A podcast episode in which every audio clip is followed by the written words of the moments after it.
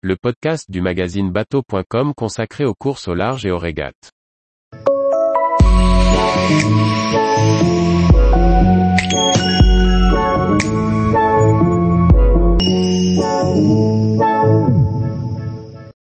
Quand les flotteurs des multicoques racontent leur évolution. Par Briag Merlet. En se promenant sur les pontons de la route du Rhum 2022, le curieux pouvait noter la différence entre les flotteurs du petit trimaran jaune sister ship du premier vainqueur mené par Mike Birch, et ceux des derniers Ultimes mis à l'eau. Des géométries qui nous racontent l'évolution de la course au large entre 1978 et 2022. Aujourd'hui, la pertinence du multicoque pour aller vite en course au large ne fait plus de doute. Catamaran et trimaran trust les records de vitesse sur les transatlantiques et la route du Rhum ne fait pas exception. Mais lorsque l'on se promène sur les pontons à l'aube du départ à Saint-Malo de la Reine de Transat, on peut se questionner sur la variété des formes présentes. En voici un tour d'horizon, en forme d'histoire illustrée de l'architecture navale. Honneur aux grands anciens. On trouve en catégorie Rome multi quelques trimarans en contreplaqué des années 1970 à 1980, témoins de la prise du pouvoir des multicoques sur les records au large, à l'époque de la victoire pour quelques secondes d'un certain Mike Birch lors de la première édition de la route du Rhum.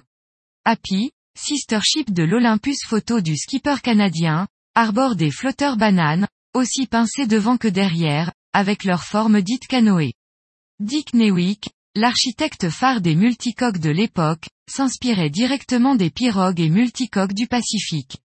Les flotteurs, plus courts que la coque centrale, avait encore peu de volume et des formes pas vraiment optimisées pour la portance. L'aile bleue s'inscrit dans la même lignée. Grandissant en taille comme en popularité, les trimarans se sont élargis. Les flotteurs se sont allongés. Au fur et à mesure que leur vitesse augmentait et que la largeur du bateau leur permettait de porter plus de toiles, les flotteurs ont gagné en volume. Il fallait bien tirer profit de la raideur de la plateforme. Les bateaux ne volant pas et les dérives n'apportant que peu de portantes, c'est le flotteur qui assurait le moment de redressement. Le volume de flotteur est aussi celui qui limite le risque d'enfournement et de chavirage.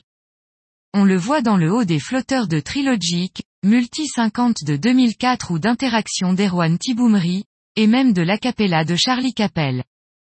Pour accélérer encore, les formes de flotteurs évoluent encore. On travaille la tension des lignes de flotteurs et des surfaces planes dans les fonds à l'arrière crée de la portance.